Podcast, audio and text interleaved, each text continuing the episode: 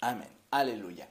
Esta mañana tenemos un tema que es muy importante, pero que sobre todo es trascendente para el desarrollo de nuestra vida espiritual. Y le he puesto por título Dependencia y favor. Diga conmigo, dependencia y favor. Una vez más, dependencia y favor.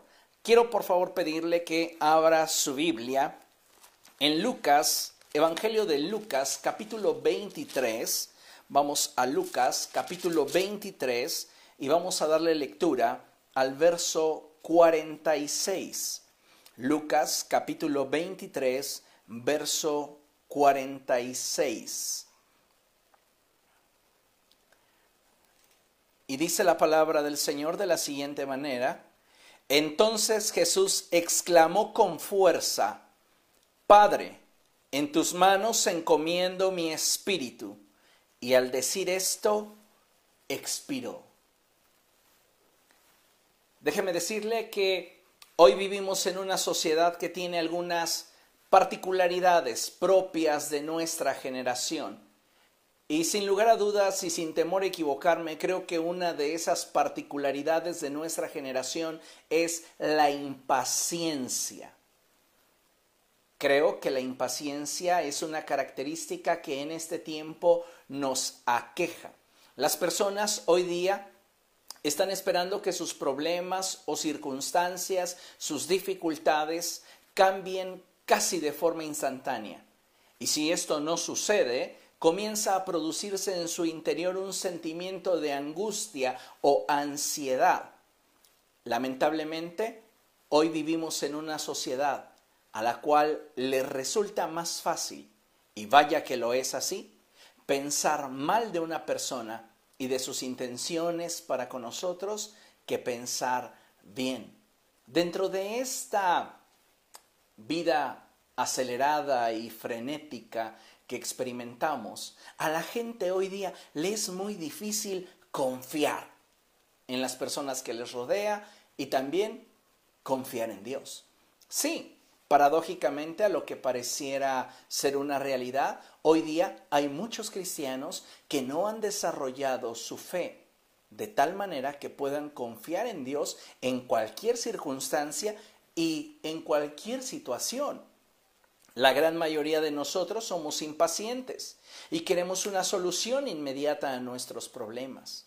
Necesitamos entonces renovar nuestra manera de pensar, y trabajar en nuestra fe a fin de que cada día ésta pueda consolidarse más y pueda permitirnos confiar de una manera más seria y verdadera en el Señor. Déjeme contarle algo. Recuerdo hace algunos años cuando la iglesia Portadores de Bendición teníamos un programa que se llamaba Abrígame. Yo no sé cuántos de ustedes que son miembros de la iglesia recuerdan el programa Abrígame. En ese programa, le cuento, reuníamos fondos para comprar despensas y llevarlas a las zonas más necesitadas y desprotegidas.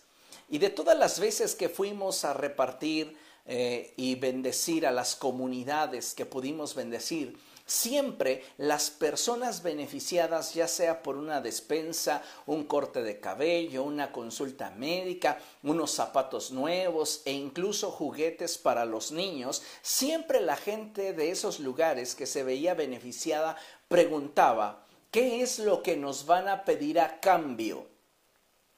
Cuando nosotros respondíamos que lo único que, queríamos y que era nuestra intención, era que ellos supieran que Dios les amaba y que el amor de Dios no tiene límite. Sus rostros cambiaban y siempre con una gran sonrisa ellos decían muchas gracias. Pero note, la realidad es que hoy las personas siempre están esperando que si de alguna manera alguien les busca beneficiar es porque tiene un interés oculto detrás.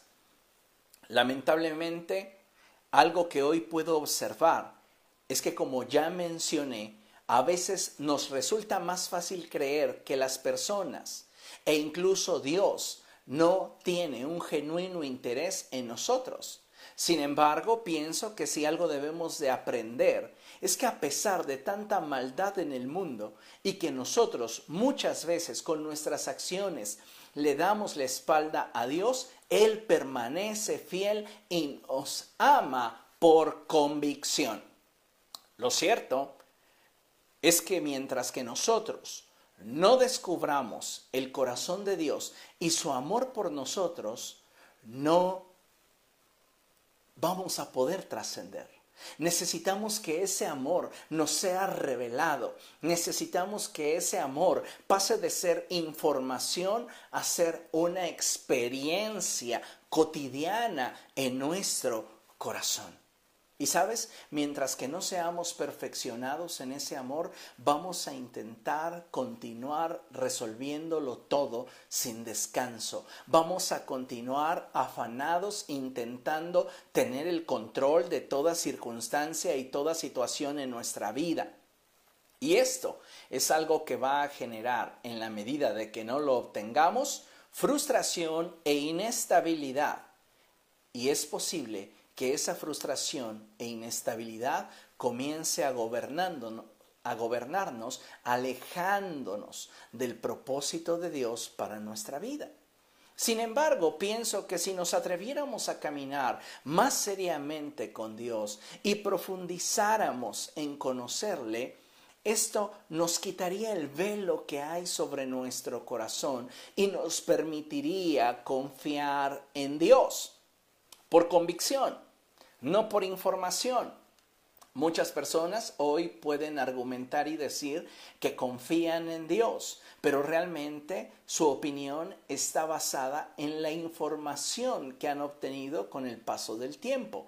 Han escuchado que Dios es fiel, han leído en la palabra que Dios cumple sus promesas, pero todo esto no pasa de ser información Necesitamos profundizar en nuestra relación con el Señor para que entonces nuestra fe brote de una convicción en el corazón y a pesar de que las circunstancias pudieran mostrarnos algo contrario, nosotros permanecer firmes en nuestra convicción de confiar y esperar en el Señor. Porque de otra manera, Vamos a dejarnos llevar por lo que en derredor sucede y lo que con nuestros sentidos llegamos a percibir, generando en nuestro interior una gran inestabilidad.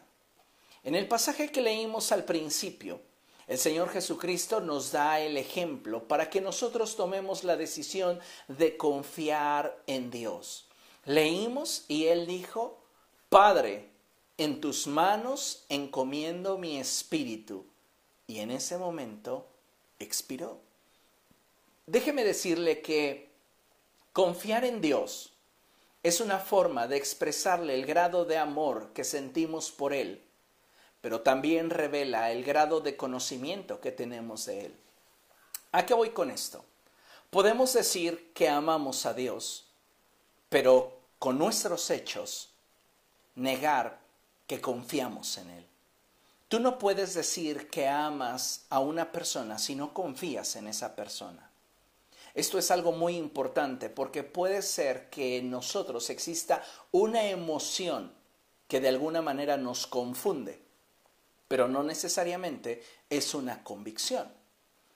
Si nosotros decimos que amamos a Dios, pero no tenemos la convicción para confiar en Él en nuestros momentos de tribulación, de escasez, de enfermedad, de dificultad, entonces lo que debemos entender es que nuestra relación con Dios es deficiente.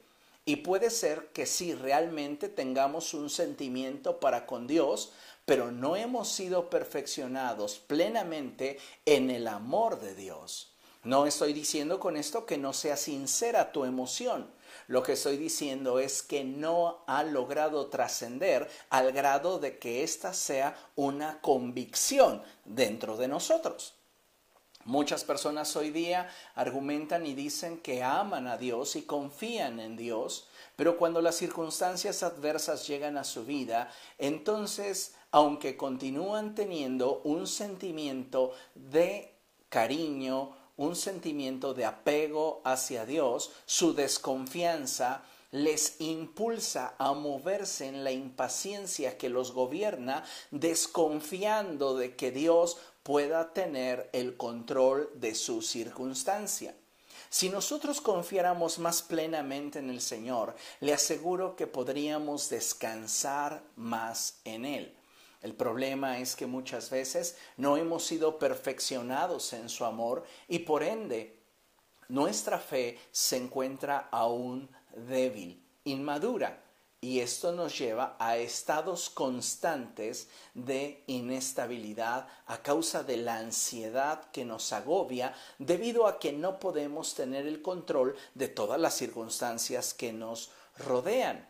Ahora, tú no puedes confiar en una persona si tú no le conoces lo suficiente. Hay quien puede presentarse delante de ti y decirte que es confiable pero solamente al paso del tiempo y en la profundidad de esa relación es que tú descubrirás qué tan confiable es esa persona o qué tanto no lo es. En el caso de Dios sucede exactamente igual.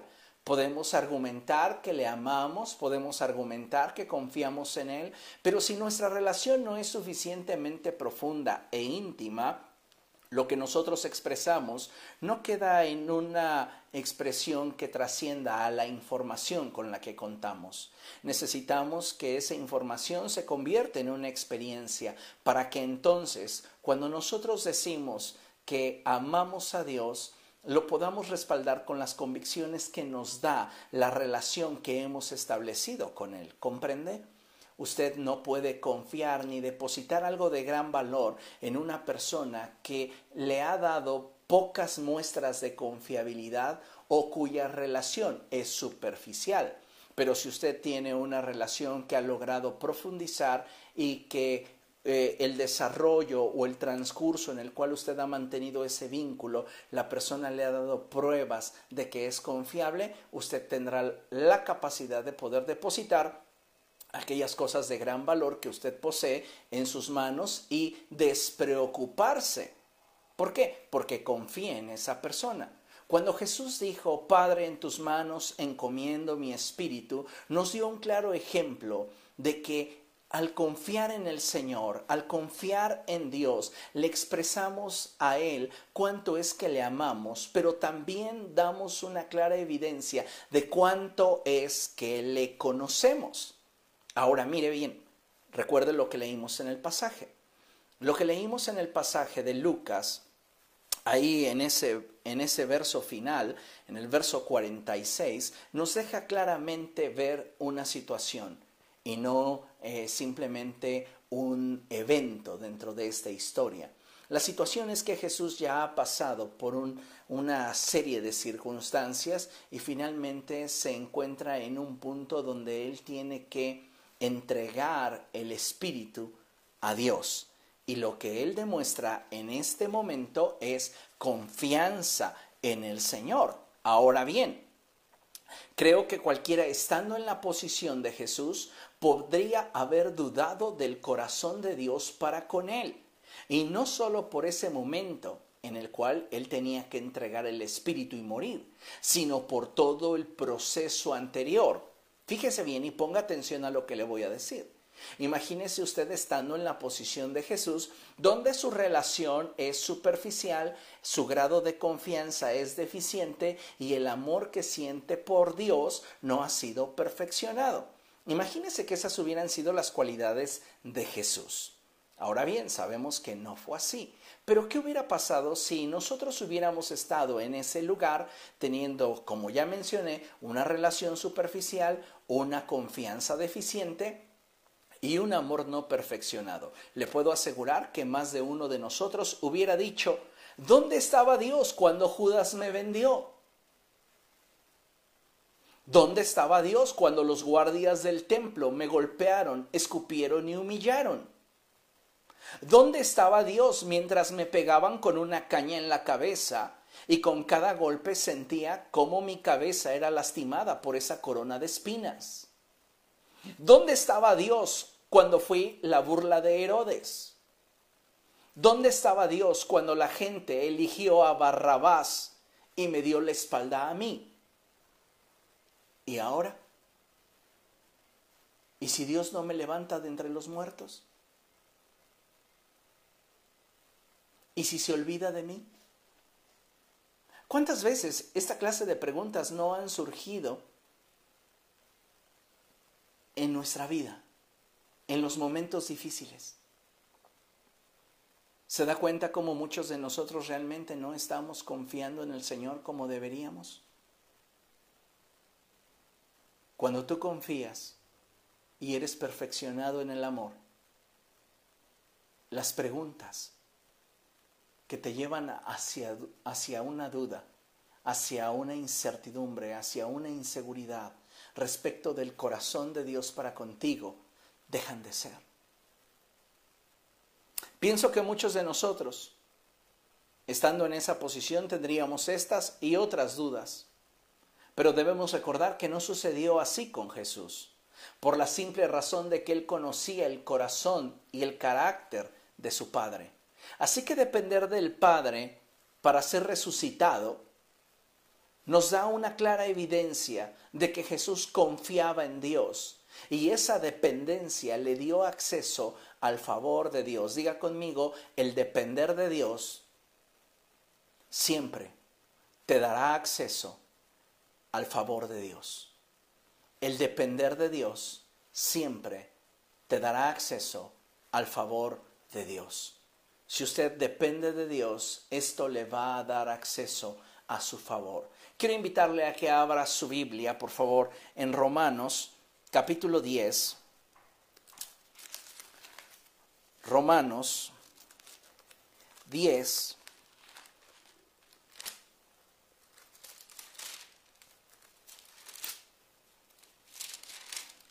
Y vamos a leer el verso 11, mientras que usted encuentra algo muy interesante.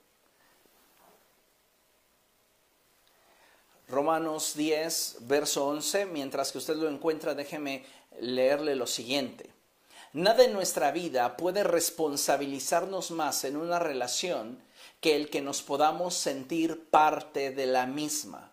Si nosotros excluimos a Dios de nuestra vida, somos nosotros quienes trazamos una frontera entre Él y nosotros. Y aún cuando enfrentemos situaciones en las cuales Él quiere ayudarnos, nuestra desconfianza, impaciencia e independencia lo mantienen fuera de nuestra vida. Vuelvo a repetir esto porque es trascendente.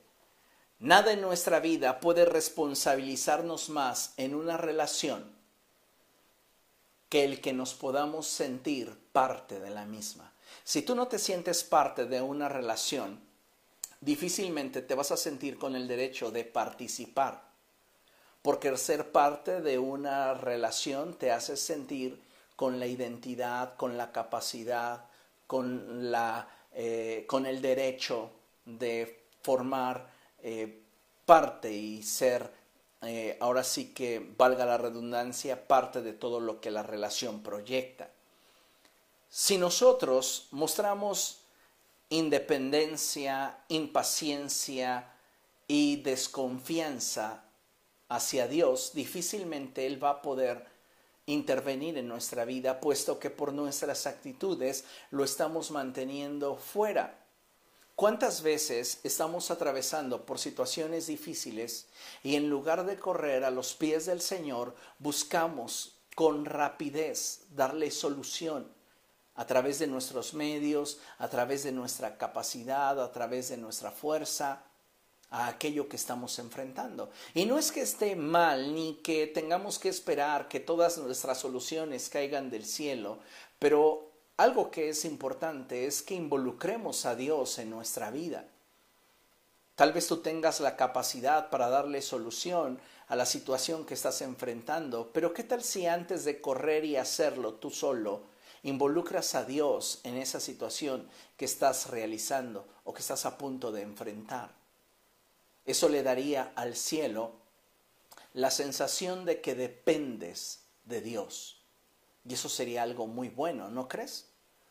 Vuelvo a leerlo. Nada en nuestra vida puede responsabilizarnos más en una relación que el que nos podamos sentir parte de la misma.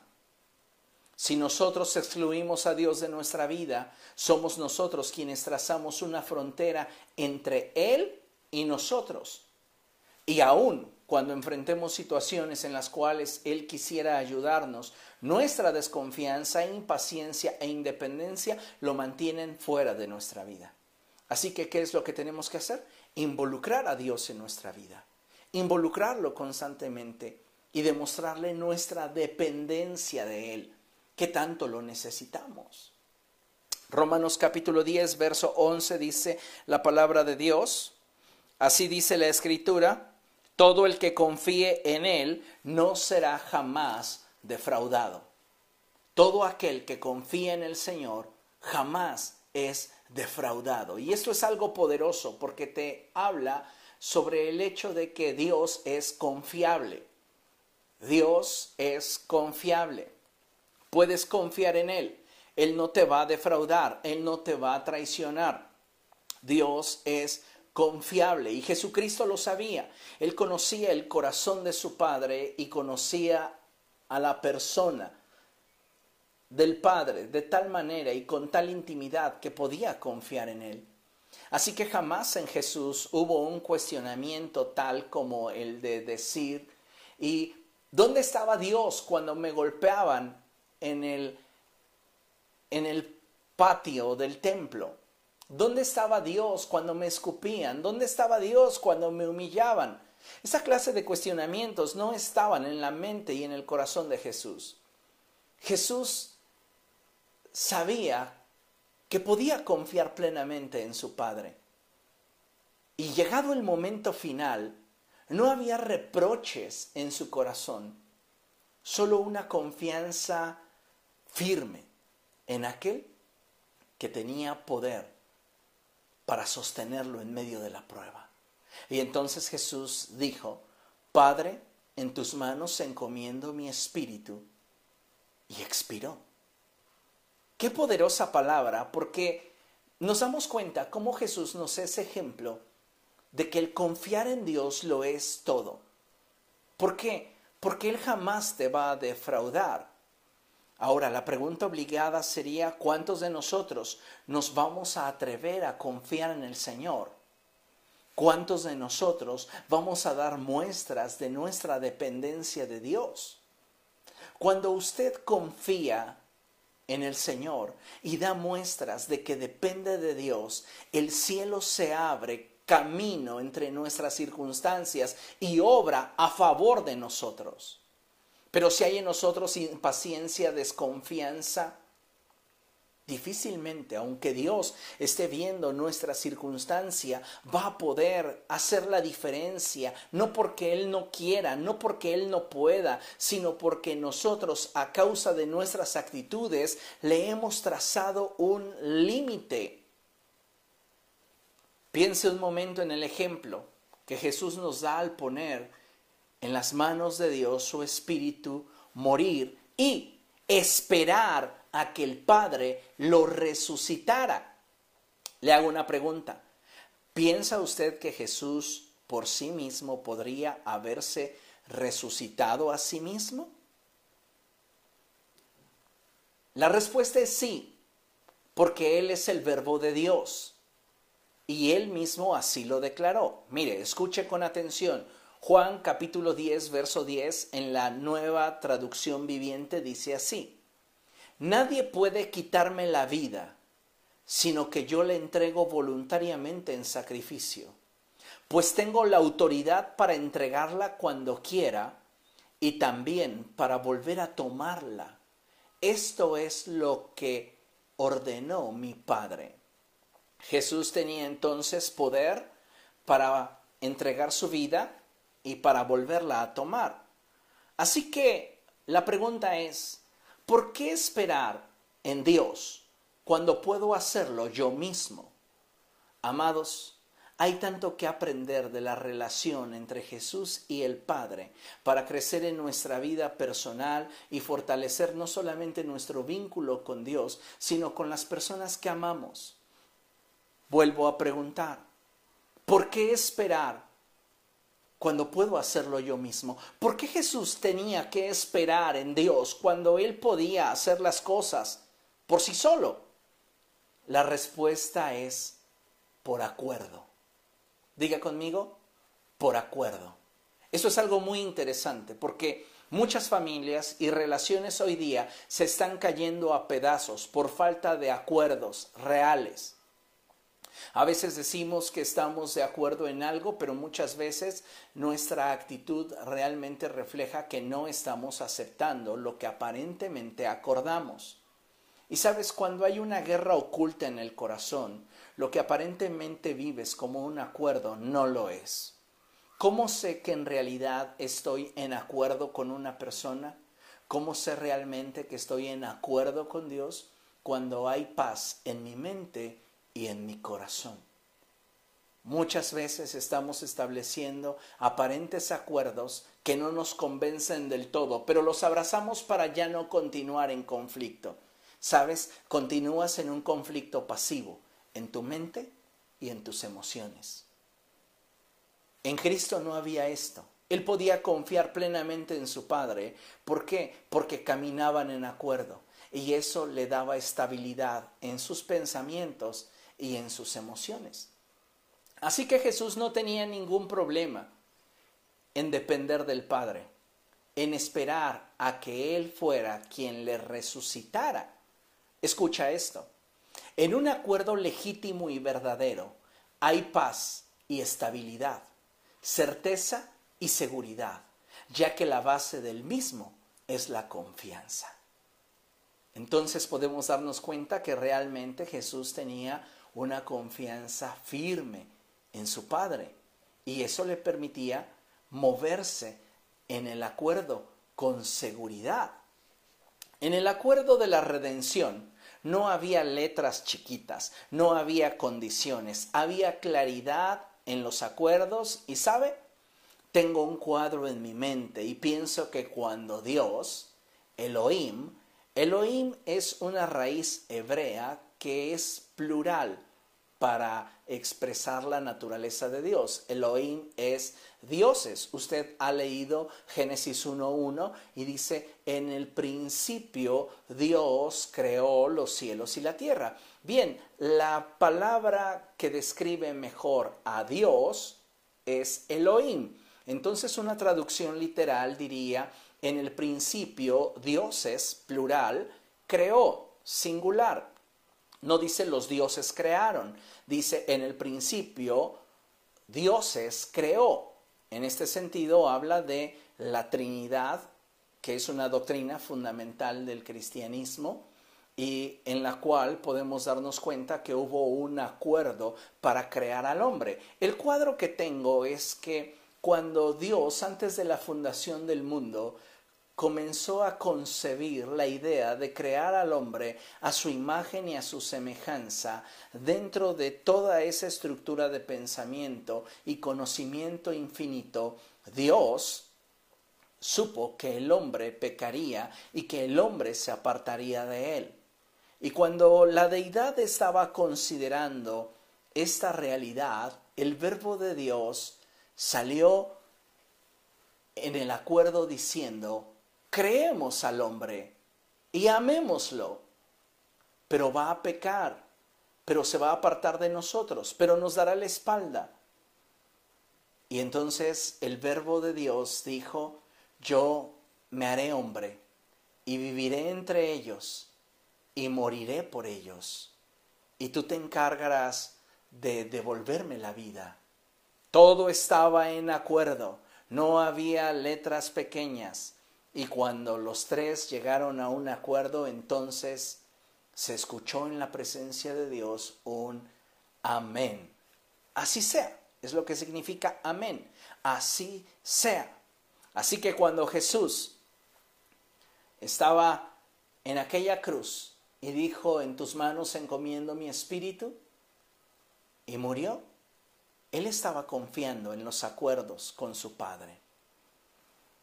De esta manera es que puedo decir que aun cuando Jesús podría por sí mismo haberse levantado de entre los muertos, no lo haría, porque al mantener el acuerdo, escuche bien esto, la dependencia. Recuerde este pasaje en la escritura, ahí en Juan 5:19, cuando Jesús decía cosas como estas, no puede el Hijo hacer nada por sí solo, sino solo lo que ve al Padre hacer. Jesús está hablando de acuerdos. No como muchos malinterpretan de su aparente limitación y capacidad. No, Jesús está hablando de los acuerdos. Él no puede hacer nada fuera de los acuerdos con su Padre. Y parte de ese acuerdo fue el que él tenía que esperar, sernos ejemplo de dependencia, sernos ejemplo de fidelidad. Así que, de acuerdo al acuerdo, el cuerpo de Jesús debía esperar en la tumba. Pasó un día, pasó el segundo día y al tercer día algo glorioso sucedió. Dios lo levantó de entre los muertos conforme al acuerdo que habían determinado antes de la fundación del mundo. Hay bastantes citas referente a esto, pero vamos a revisar solamente dos. Hechos 2.32. Vamos allá. Hechos capítulo 2, verso 32.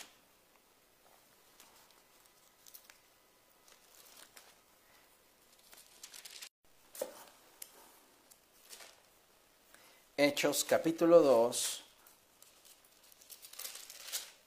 verso 32. Y dice la palabra del Señor así, a este Jesús Dios lo resucitó y de ello todos nosotros somos testigos. ¿Quién lo resucitó? Dios, a este Jesús. Dios lo resucitó. Y de esto somos testigos todos. Veamos otra cita, Romanos capítulo 8, verso 11. Vamos allá, Romanos 8, verso 11. Y dice la palabra del Señor de la siguiente manera. Y si el espíritu de aquel que levantó a Jesús de entre los muertos vive en ustedes, el mismo que levantó a Cristo de entre los muertos también dará vida a sus cuerpos mortales por medio de su Espíritu que vive en ustedes. Tremenda palabra. Fue Dios levantando a Jesús de entre los muertos. ¿A través de quién? Su Espíritu Santo. Qué maravilloso. Cuando hablamos de Elohim, que quiero solamente hacer un breve paréntesis, cuando hablamos de Elohim, es decir, la pluralidad de la divinidad, a veces es difícil entender que eh, el Padre sea Dios en absoluto, el Hijo sea Dios en absoluto y el Espíritu Santo sea Dios en absoluto y estos tres sean un solo Dios verdadero en absoluto. En este sentido, hay varias eh, doctrinas que están equivocadas, a alguna de ellas refiriendo a que es la misma persona manifestada en diferentes formas durante eh, diferentes eventos. Esta doctrina no es correcta. Cada uno de ellos, el Padre, el Hijo y el Espíritu Santo, es una persona en la divinidad y cada uno de ellos es completamente independiente el uno del otro. Son completamente diferentes. Cada uno tiene su forma de pensar, cada uno tiene sus emociones, cada uno tiene su libertad de acción. Esto es algo muy interesante. Ahora, lo que quiero mencionarte es que para que podamos comprender mejor el misterio de la divinidad, yo podría definirlo de la siguiente manera. El Padre es la mente orquestadora. El verbo es la expresión de la voluntad de Dios y el Espíritu es el que ejecuta la voluntad de Dios. En este sentido, en la resurrección, el verbo de vida yace en una tumba y el Padre determina que ha llegado el momento de cumplir el acuerdo y el Espíritu Santo lo ejecuta y lo levanta de entre los muertos. Ahora bien, es importante que consideremos lo siguiente, porque lo siguiente es muy trascendente y vamos a trabajar sobre el siguiente pasaje buscando comprender mejor el por qué necesitamos aprender a confiar en Dios y cómo si Dios mostró fidelidad para con Cristo, nosotros al estar en Cristo también veremos a Dios obrar en nuestro favor. Si nosotros confiamos en el Señor, Dios va a obrar en nuestra vida. Acompáñeme por favor a abrir su Biblia en Marcos, Evangelio de Marcos, capítulo 16.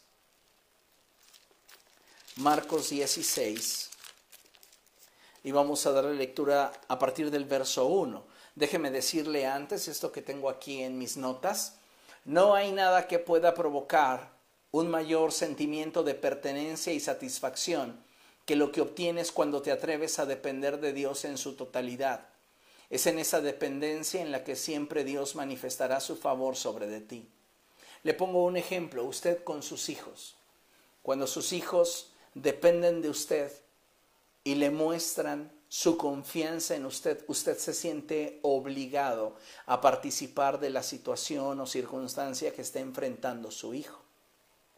Si su hijo no muestra dependencia, si su hijo muestra individualismo, si su hijo muestra muchas veces esa actitud de mantenerlo fuera de su vida, pues aunque usted quisiera ayudarle, aunque usted quisiera ser parte de su vida, no lo puede hacer. ¿Por qué? Porque su actitud de él lo mantiene usted fuera. Lo mismo sucede con Dios. No hay nada que pueda provocar un mayor sentimiento de pertenencia y satisfacción que lo que obtienes cuando te atreves a depender de Dios. Cuando tú dependes de Dios y Dios responde, eso te hace sentir parte de Él, te hace sentir suyo. Así que necesitamos atrevernos a confiar en el Señor de una forma mucho más profunda. Pero esto no sucederá, como mencioné al principio, si antes no trabajamos en la relación. Tú tienes que involucrar a Dios en tu vida. Tú tienes que hacerle partícipe de tu día a día. Solo de esa manera es que nosotros podremos profundizar en la relación y no solamente eso, sino crecer en la confianza a causa de la vivencia y ser perfeccionados en el amor a causa de la experiencia. Todo esto es importante. Pero bien, vamos a leer lo que dice la escritura en Marcos capítulo 16, versos del 1 en adelante. Dice la palabra de Dios así. Cuando pasó el sábado, María Magdalena, María la madre de Jacobo, es decir, María la que fuera madre de Jesús. Aquí hay algo muy interesante, ya no lo menciona la escritura como la madre de Jesús. Cuando Jesús se encontraba en la cruz, recuerde, que la escritura la menciona como la madre de Jesús, pero estamos hablando ahora de otro contexto. Jesús ha resucitado. María ya no es la madre del Jesús resucitado. María es la madre del Jesús que murió en la cruz. Y aunque es la misma persona, ahora el contexto en el cual Jesús se desenvuelve es completamente diferente. Por esta razón es que la escritura ya no, lo, ya no lo apunta o ya no apunta a María como la madre de Jesús. Pero para que tengamos nosotros idea de que se trata de la, eh, de la viuda de José, hace referencia a que es la madre de Jacobo. Ahora bien, fíjese, cuando pasó el sábado, María Magdalena, María la madre de Jacobo y Salomé compraron especias aromáticas para ungir el cuerpo de Jesús. Muy de mañana, el primer día de la semana, apenas salido el sol, se dirigieron al sepulcro. Iban diciéndose unas a otras, ¿quién nos quitará la piedra de la entrada del sepulcro? Pues la piedra era muy grande. Lea conmigo, verso 3. Iban diciéndose unas a otras, ¿quién nos quitará la piedra de la entrada del sepulcro? Pues la piedra era muy grande. Vamos a ver este pasaje desde la perspectiva de Jesús. Jesús había muerto en esa cruz y ahora había sido llevado a un sepulcro. Jesús tenía que esperar de acuerdo al acuerdo que había establecido con su Padre. Y algo que debemos de considerar es el hecho de que sobre la piedra, sobre la roca que cubría la tumba, había una inscripción, había un sello, había una sentencia.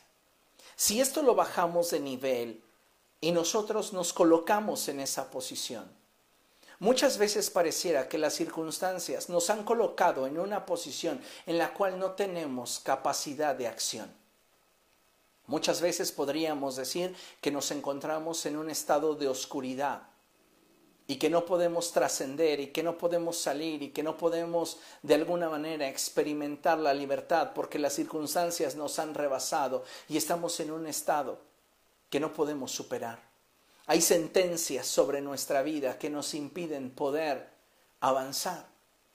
Y surgen cuestionamientos como los que tenían las mujeres. ¿Quién podrá mover esa piedra porque es demasiado grande? ¿Quién podrá hacer a un lado los obstáculos que hoy me impiden poder caminar en la victoria que Dios quiere que yo camine y que yo disfrute? Dice la palabra de Dios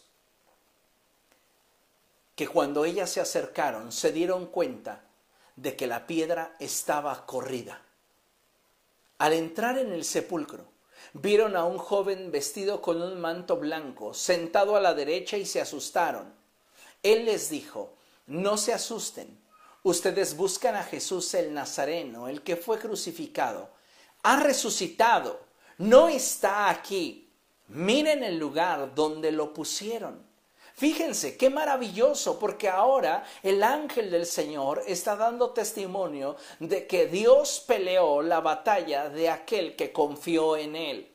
Cuando tú confías en Dios, cuando tú te atreves a depender de Dios, cuando tú te atreves a esperar en el Señor, cuando tú buscas que tu fe sea fortalecida, a través de una experiencia, a través de una relación que busca profundidad, el cielo siempre te habrá de recompensar, moviendo los obstáculos que pudieran mantenerte en una sentencia que te incapacita para ver la gloria y la voluntad de Dios sobre tu vida esa piedra que está estorbando en tu vida, esa roca que te sentencia a mantenerte en un estado de inactividad, es retirada para que tú puedas ver la gloria de Dios sobre tu vida a causa de tu paciencia, a causa de tu amor, a causa de tu esperanza en Jesús. Cuando nosotros nos atrevemos a confiar en el Señor, cuando nosotros nos atrevemos a depender de Él, es que el cielo se compromete con aquello que nos ha prometido. Cuando nosotros nos atrevemos a creerle a Dios y confiar en Él, y en lugar de vivir en la inestabilidad, en la angustia, comenzamos a confiar y declarar que nuestra dependencia está en el Señor, es que entonces nuestro corazón comienza a ser alimentado de aquello que se produce al interior de la relación. Cuando nosotros estamos ansiosos, mostramos independencia, impaciencia e incredulidad, le trazamos una frontera a Dios.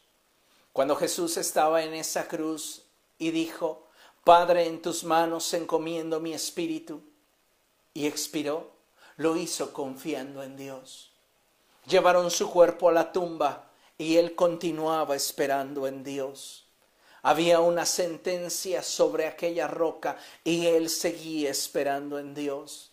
Y Dios honró la fe y la confianza que Jesús mostró en el acuerdo que había establecido con Dios. Esto es para nosotros ejemplo de que no hay circunstancia que pueda superar al poder y el propósito de Dios para nuestra vida. Y como leímos, nadie que en Él confía será avergonzado jamás. Si tú confías en el Señor, si de veras aprendes a esperar en Él, si de veras aprendes a depender de Él, Él peleará tus batallas.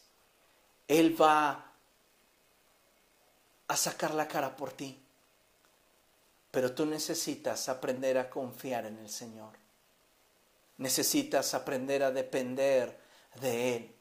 Esto es algo muy importante. Dice la palabra del Señor lo siguiente. Ustedes buscan a Jesús el Nazareno, el que fue crucificado, ha resucitado, no está aquí. Miren el lugar donde lo pusieron.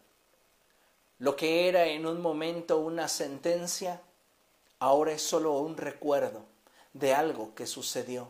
Cuando tú te atreves a confiar en el Señor, cuando tú te atreves a depender en el Señor, cuando tú te atreves a esperar en Dios, créeme una cosa, que tu circunstancia de tribulación, de adversidad, tu circunstancia de estrechez, de inestabilidad, de sentencias y de dolor es temporal.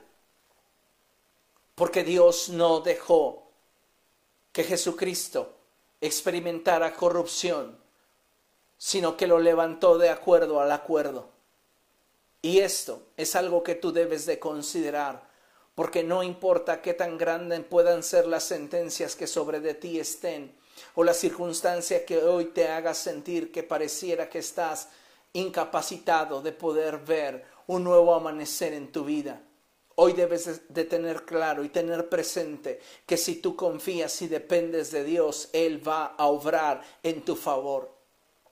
No fue Jesús levantándose a sí mismo de entre los muertos. No fue Jesús empujando esa roca. No fue Jesús tratando de hacer algo que en su capacidad divina podía hacer, pero que en su capacidad humana era imposible realizar.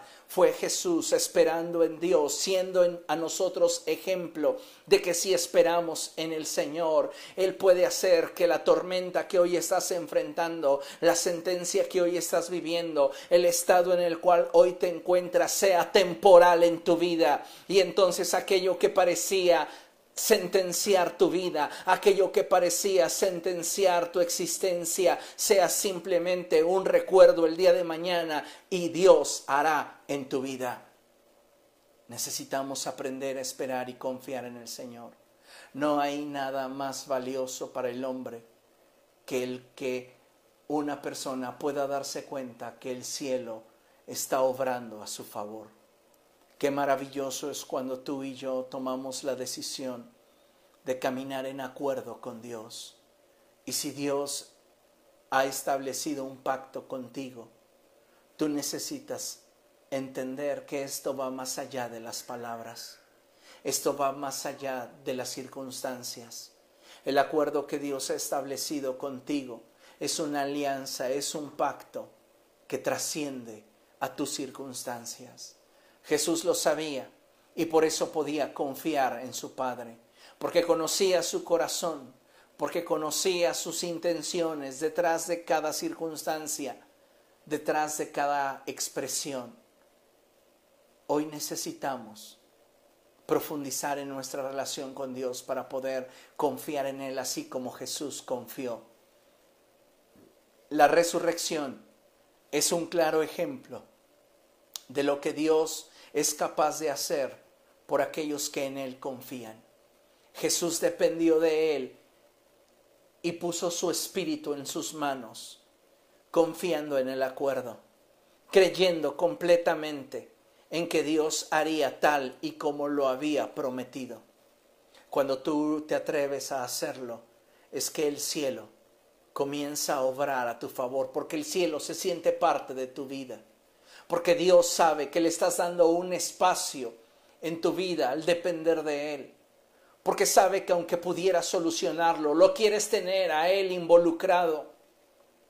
Y qué maravilloso es cuando vemos entonces al cielo obrar en favor nuestro. Dice la palabra de nuestro Dios en el verso 7 que el ángel les dijo a las mujeres, pero vayan a decirles a los discípulos y a Pedro, y a Pedro, me encanta esta expresión, vayan a decirle a los discípulos y a Pedro. Recuerda que Pedro es uno de los dos discípulos que traicionó a Jesús. El primero de ellos fue Judas, pero Judas experimentó remordimiento, no arrepentimiento. Y el remordimiento lo sentenció tan fuerte que para Judas no hubo esperanza y fue y se ahorcó. Pedro también traicionó a Jesús, pero en él hubo arrepentimiento. Y cuando tu corazón muestra arrepentimiento por aquellas cosas, aquellas áreas en las cuales le has fallado a Dios, el cielo siempre busca tu restauración. El cielo siempre te da una nueva oportunidad. Por eso es que es tan trascendente que el ángel, habiendo recibido de Jesús la palabra, la comunicara ahora a las mujeres y les dijera, Jesús ha dicho que los va a ver en Galilea. Díganle esto a los discípulos, pero en especial díganselo a Pedro, porque muy seguramente Pedro se siente sentenciado Pedro se siente hecho a un lado, Pedro se siente incapaz de poder alzar su mirada y ver a Jesús nuevamente cara a cara. Y muchos de nosotros nos hemos sentido así, sentenciados, hechos a un lado, imposibilitados de poder acercarnos a Dios porque hemos fallado. Pero hoy te digo que si tú empiezas a confiar en Dios y a depender de Él, también habrá para ti restauración. El cielo obrará en tu favor y tú podrás experimentar el poder que Jesucristo experimentó al ser levantado de entre los muertos, obrar en tu corazón. Qué maravilla es cuando aprendemos a confiar en el Señor. Pero vayan a decirle a los discípulos y a Pedro, Él va delante de ustedes a Galilea. Allí lo verán tal como les dijo. Tal como les dijo. Es maravilloso, amados hermanos, cuando nuestra dependencia de Dios nos lleva a experimentar un grado de plenitud en nuestra vida y de confianza en el cual no hay temor, hay certeza. Caminar en acuerdos con Dios es la base para una relación plena. Cuando nosotros nos atrevemos a confiar en el Señor, podemos estar seguros que siempre Él peleará por nosotros. Involucra al cielo en tu vida. Hazle partícipe a Dios de tu vida. Permítele al cielo involucrarse en tus circunstancias. Involucra a Dios en tu diario vivir. Somos impacientes, queremos soluciones rápidas, queremos soluciones instantáneas. Pero tenemos que cambiar si lo que queremos es ver al cielo obrar si tú quieres continuar dándote topes contra la pared, continúa haciendo las cosas solo. Pero si tú quieres ver al cielo obrar en tu favor, tú necesitas involucrar a Dios en tu vida. Y aun cuando tú puedas hacer las cosas, antes de correr y hacerlas, involucra a Dios en tu vida. Involucra al Señor y permítele al cielo obrar en tu circunstancia. Jesús entregó el Espíritu y murió y tuvo que esperar a que el Padre cumpliera sus acuerdos. Y cuando el Espíritu de Dios lo levantó, el cielo mostró su favor para con él. La piedra fue rodada, las vendas fueron quitadas y él salió victorioso de esa tumba. Tal vez tú hoy te sientes como en su momento estuvo Jesús, con sentencias y en un lugar de oscuridad y soledad. Hoy quiero decirte que hay esperanza en el Señor si tú te atreves a confiar en Él. Porque tenemos esta confianza de que así como Dios levantó a Jesucristo de entre los muertos, también nos levantará con su poder. Así que, amados hermanos, es tiempo de confiar en el Señor y afirmarnos en Él. Aunque tu circunstancia sea difícil, sea dura, te sentencie, confía en el Señor, depende de Él, involúcralo, hazlo parte de tu vida y verás al cielo obrar en tu favor. Para concluir, Quiero leerles el Salmo 138, verso 8, en una traducción que se llama Palabra de Dios para Todos. Quiero que ponga mucha atención a este texto porque es demasiado hermoso la forma en la cual lo traduce esta versión. El Salmo 138, verso 8, en la traducción Palabra de Dios para Todos, dice así, Señor, Tú cumplirás lo que has prometido hacer para mí. Señor, tu fiel amor es para siempre. Por eso sé que no abandonarás a quienes tú mismo creaste. Vuelvo a darle lectura. Señor, tú cumplirás lo que has prometido hacer para mí. Señor, tu fiel amor es para siempre. Por eso sé que no abandonarás a quienes tú mismo creaste. Dios va a cumplir sus promesas a tu vida. Dios va a cumplir su propósito en ti. Pero solo en la medida que tú te atrevas a depender y a confiar en el Señor.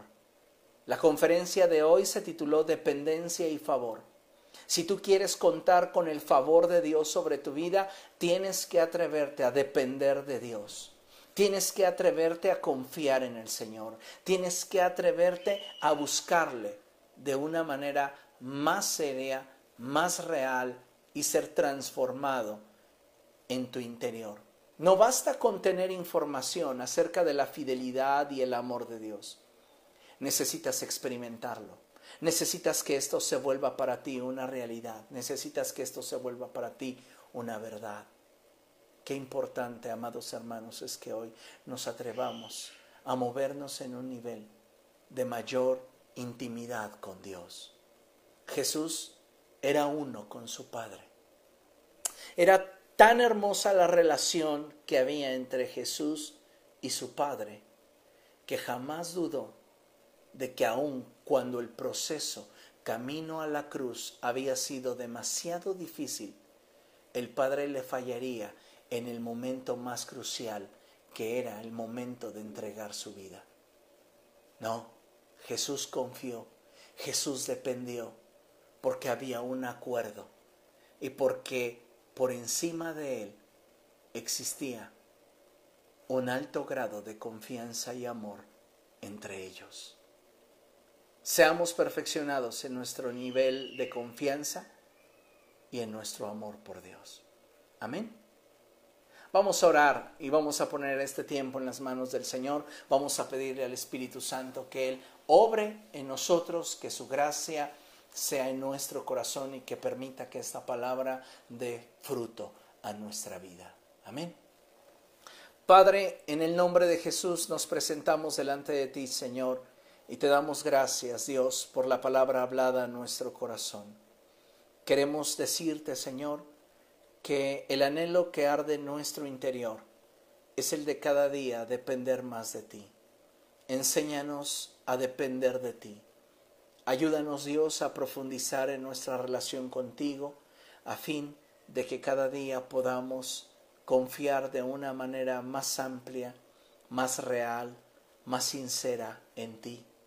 No queremos, Señor, que nuestra impaciencia, la incertidumbre, los problemas que enfrentamos sean un problema para nuestro corazón cuando de confiar en ti se trata. Ayúdanos a confiar en ti, Padre. Y así como Jesús nos, nos fue ejemplo de confiar en ti para ser levantado de entre los muertos y tú guardaste el acuerdo y lo levantaste de entre los muertos, así, Señor, danos la certeza de que tú pelearás por nosotros. Te damos a ti, Señor, toda la gloria, reconociendo, mi Dios, que tú eres bueno y que tus planes para con nosotros son de bendición.